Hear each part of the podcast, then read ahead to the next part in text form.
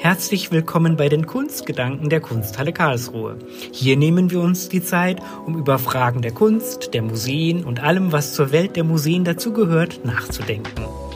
Mein Name ist Florian Trott und ich führe Sie und euch durch die Gespräche mit unterschiedlichen Gesprächspartnerinnen und Gesprächspartnern aus den Bereichen Kunst, Kultur und Gesellschaft, die jeweils ihre ganz eigenen Perspektiven, Ansätze und Meinungen in das Gespräch einbringen werden. Und nun begrüße ich als unseren ersten Gast die Direktorin der Kunsthalle, Pia Müller-Tamm, und wünsche Ihnen und euch inspirierende Kunstgedanken. Ja, Frau Müller-Tamm, ich würde gerne in das Gespräch einsteigen mit einer kurzen, aber vielleicht nicht ganz so leicht zu beantwortenden Frage. Was kann denn Kunst leisten? Das ist zweifellos eine sehr, sehr umfassende Frage ich meine aber, dass es die richtige Frage zum jetzigen Zeitpunkt ist. Wir leben ja im Moment in der Zeit des Lockdown, Corona bedingt. Und es ist eine Phase, in der alle Lebensbereiche auf den Prüfstand gestellt werden. Eine sehr, sehr merkwürdige Situation, in dem ein neuer Begriff auftaucht, systemrelevant. Was ist systemrelevant? Jeder gesellschaftliche Bereich wird daraufhin befragt, ob es sich dabei um ein ja, ein Grundbedürfnis des Menschen handelt, ob es ähm, eine existenzielle Notwendigkeit gibt oder ob es vielleicht auch verzichtbar ist.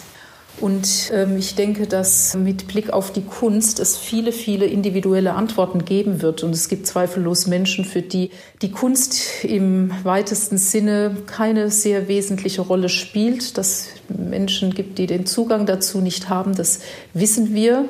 Es gibt natürlich dann, gerade wenn die Gesundheit bedroht ist, viele Menschen, die sagen, das ist das absolut zwingend Notwendige, dem muss alles untergeordnet werden. Es gibt aber auch andere Menschen, die ganz entschieden darauf beharren, dass Kunst für sie existenziell notwendig ist, dass sie genauso lebenswichtig ist wie das Atmen. Und zwischen diesen Positionen wird es viele, viele individuelle Einstellungen geben. Diese Situation reflektiert im Grunde den Status der Kunst, des Künstlerischen seit der Romantik, seitdem die Künste autonom geworden sind und auch der Betrachter eigentlich ein vereinzeltes Wesen geworden ist.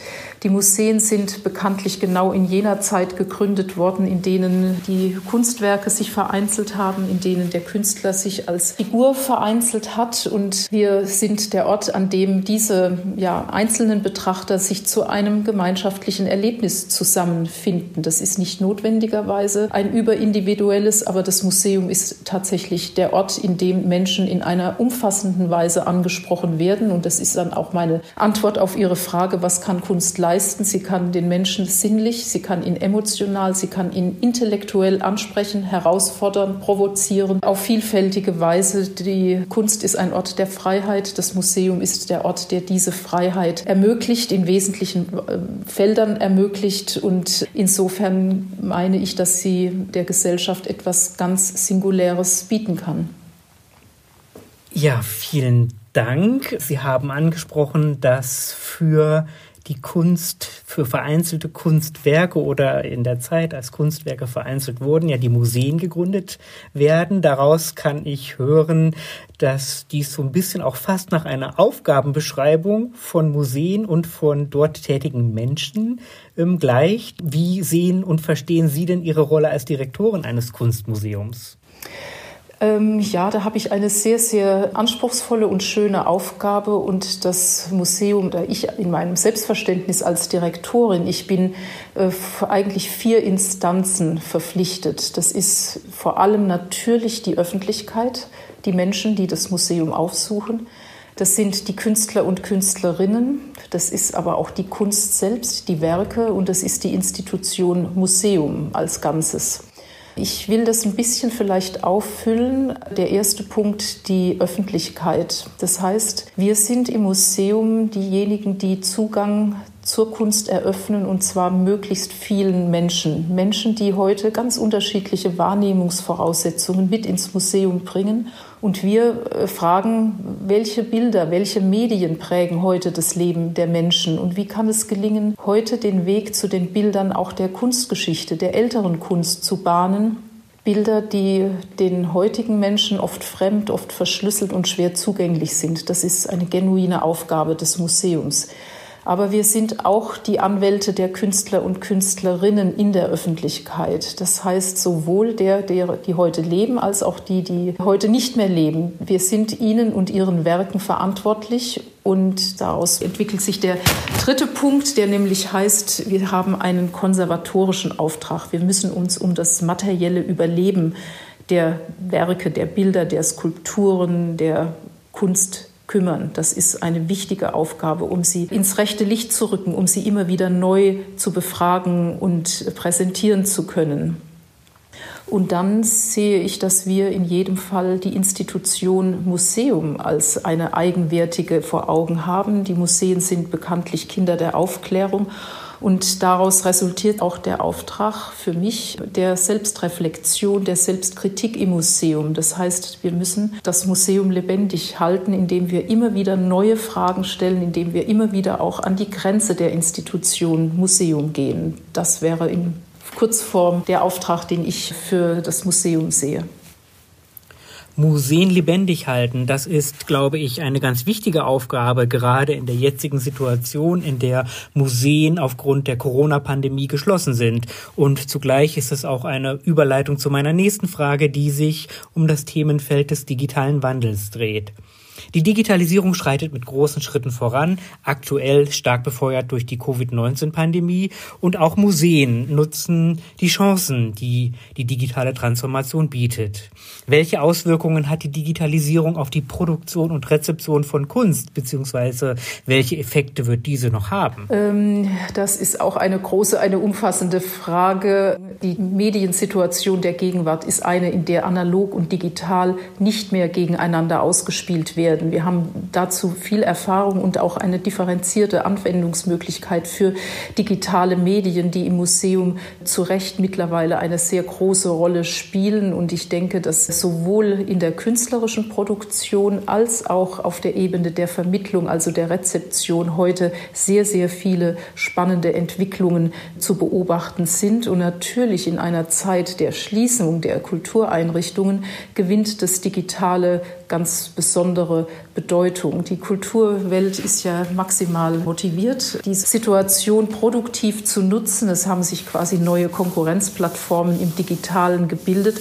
Aber auch wir hier in der Kunsthalle stellen ja fest, dass die Zugriffe auf unsere digitalen Angebote, die sehr differenziert sind, dass die doch sehr, sehr stark zugenommen haben. Aber wir wissen auch, dass wir Besucher und Besucherinnen haben, die zu einer Generation gehören, die nicht mehr den Zugang zu den digitalen Angeboten finden. Und für die ist es natürlich dann besonders misslich, weil sie quasi zweifach vom Museumsleben ausgeschlossen sind. In der Kunsthalle stellt sich der aktuelle Lockdown natürlich noch mal anders dar, weil wir im ja, nächsten Jahr unser Haus schließen werden und dort dann sehr stark auf die digitalen Angebote setzen werden, setzen wollen, dies ja auch längerfristig schon vorbereiten. Also die aktuelle Situation ist sozusagen die kleine Schließzeit vor der großen, die uns dann bevorsteht. Was die aktuelle Situation anbelangt, will ich sagen, ich gehe davon aus, dass der Entzug des Museums, also einfach die Verlagerung aller Angebote in den digitalen Raum dazu führen wird, dass die Menschen ein großes Bedürfnis, ein Begehren nach analogen Begegnungen haben werden, sowohl mit Kunst als auch mit Menschen. Und dass wir unter den dann sicher etwas veränderten Vorzeichen, wenn wir das Museumsleben wieder starten dürfen in unseren Gebäuden, dass da die Menschen doch sehr ja, großes Interesse daran haben, weil sie spüren, dass das, was wir im Museum bieten können, über die Bildbetrachtung im Netz doch auch deutlich hinausgeht. Und insofern wächst quasi durch die Corona-Pandemie dem Museum von außen neuer Sinn zu, so sehe ich es werden wir hoffen, dass die Häuser sehr bald wieder ihre Pforten öffnen können, weil auch ich tatsächlich denke, dass der analoge Museumsbesuch ein ganz anderes Erlebnis ist, was, wie Sie es auch formuliert haben, ja nicht in Konkurrenz zum Digitalen zu denken ist, sondern einfach was für sich Stehendes. Ich würde jetzt zu einer Frage kommen, von der ich weiß, dass sie für Sie von besonderer Bedeutung ist, nämlich die Frage nach der Rolle der Frau in der Kunstwelt. Darüber wird sehr viel gesprochen und debattiert und würde Sie gerne um eine Einschätzung zum Status quo bitten. Wie sieht es denn aus mit der Rolle der Frau in der Kunstwelt? Ja, eine Frage, die viele, viele Facetten öffnet und ich kann sagen, dass sie mir in all ihren Facetten wichtig ist. Ich könnte fast zurückfragen, welche interessiert Sie jetzt ganz besonders? Wir können an der Stelle nämlich sprechen sowohl über die Karrieren von Künstlerinnen, also von den doch immer noch etwas anderen Anerkennungsgeschichten von Künstlerinnen im Vergleich zu ihren männlichen Kollegen. Das zeigt sich zum Beispiel auch in der Beteiligung von Künstlerinnen an großen Manifestationen der Kunst, wie es die Documenta sind oder die Biennalen. Es gibt das Betriebssystem. Die Frage, kommen heute gut ausgebildete Kunsthistorikerinnen auch an die Stellen, die ihnen gebühren? Und da kann man sagen, zum Glück mittlerweile doch ja. Sie kommen auf Leitungspositionen und zwar nicht in geringer Zahl. Ähm, die Frage der Rolle der Frau in der Kunst, das umfasst aber auch die Frage, wie wird Weiblichkeit in Bildern dargestellt. Das war ja schon das große Thema der feministischen Kunstgeschichte in den 70er Jahren. Und ich glaube, heute schauen wir mit äh, ja, einer neuen Sensibilität auf Bilder, auf ihre impliziten Botschaften. Und wir fragen nach den Konventionen der Darstellungen, gerade auch von Frauen, aber auch von anderen Gruppen, die sich in eben dieser besonderen besonderen Weise repräsentiert finden. Ähm, um eine kurze und generelle Antwort zu versuchen, ich sehe, dass sich auf sehr vielen Ebenen sehr viel geändert hat, dass wir in vieler Hinsicht bewusster sind für den Anteil von Frauen am Kulturgeschehen. Und trotzdem wäre es sicher ein Fehler, wenn wir meinten, dass das Thema heute erledigt sei. Das ist es nicht. Vielen Dank für diese sehr differenzierten Ausführungen. Nachdem wir nun übergeordnete Themen beleuchtet haben, würde ich gerne auf unsere konkrete Situation in der Kunsthalle zu sprechen kommen. Die Kunsthalle Karlsruhe steht vor einer umfassenden Sanierungsmaßnahme. Wie ist denn hier der Stand der Dinge?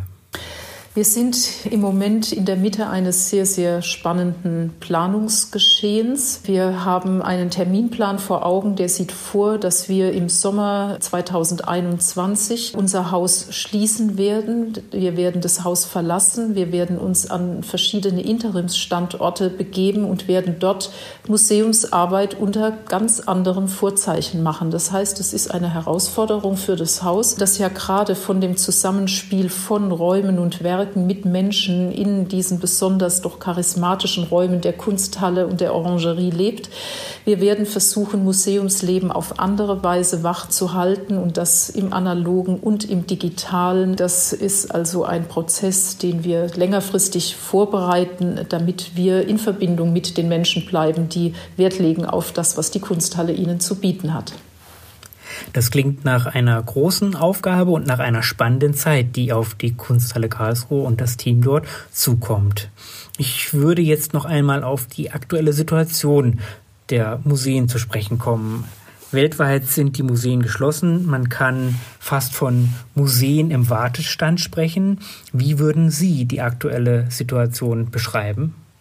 Ja, das ist ähm, eine durchaus besondere Erfahrung, die wir machen wenn wir durch die Räume unseres Hauses gehen. Die sind natürlich scharf geschlossen, aber wir gehen täglich einmal durch die leeren Galerien. Die Reinigungsteams fahren durch die Galerien. Die Kollegen der Sicherheit machen ihre Kontrollgänge. Es ist dann sehr still, beziehungsweise der Straßenlärm, der dringt gedämpft in die Räume. Es knackt mal hier und dort, aber ansonsten schweigt das Museum und nach den Rundgängen werden die Lichter wieder gelöscht. Sie sind dann unter sich die Bilder und sie machen ein Kommunikationsangebot, auf das einfach niemand antwortet.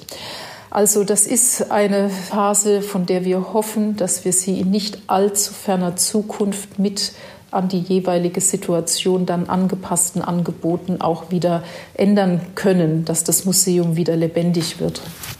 Ich glaube, das erhoffen sich sehr viele Menschen, die in der Museumswelt arbeiten, aber natürlich vor allem auch in den Reihen der Besucherinnen und Besuchern, dass man Kommunikationsangebote, die Museen und die dort ausgestellten Werke machen, wieder annehmen kann. Ich würde gerne unser Gespräch beenden mit einer Frage, die auch kurz ist, aber dennoch, glaube ich, auch recht umfassende Möglichkeiten bieten wird. Wie würden Sie denn Ihre Visionen vom Museum beschreiben? Ja, das Museum, ein Ort, der nicht erst am Eingang beginnt, sondern der vorbereitet wird, der Museumsbesuch durch zum Beispiel digitale, durch kommunikative Angebote, die die Menschen einstimmen auf das, was das jeweilige Museum zu bieten hat. Dann gehört für mich in jedem Fall eine wirklich starke, museal taugliche Architektur dazu. Es gehört ein einladendes Service dazu und dann das Kernangebot natürlich ist die Sammlung des Museums, eine hochrangige Sammlung Sammlung, die spezifisch ist, die Individualität hat, die Akzente hat, die Gewicht hat.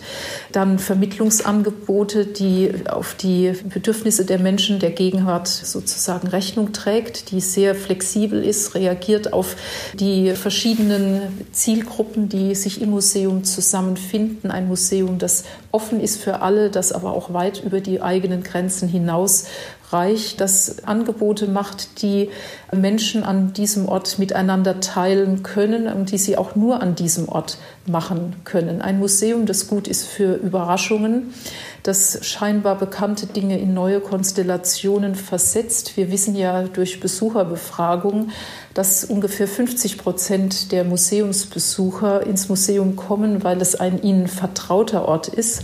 Und 50 Prozent kommen, weil sie wissen, hier ist immer was Neues zu sehen, es ist immer etwas anderes da. Und beiden Gruppen fühlen wir uns verpflichtet. Also ein lebendiger Ort, der aber auch auf gut eingeführte Formate und vor allem auf die Kraft der Werke vertraut. Das ist eine Vision, die ich vom Museum vor Augen habe. Vielen Dank. Das klingt nach einer, wie ich finde, sehr spannenden Mischung zu sagen, Museum Vertrautheit, Museum Überraschung und, glaube ich, Museum als Ort des Austauschs. An dieser Stelle vielen Dank an Sie, liebe Frau Müller-Tam, für diese interessanten Einblicke und vielen Dank an alle, die uns zugehört haben. Wir hoffen, dass es Ihnen und euch gefallen hat und freuen uns auf Feedback in den sozialen Medien, per Mail an digital.kunsthalle-karlsruhe.de oder in den Bewertungen. Bis zum nächsten Mal.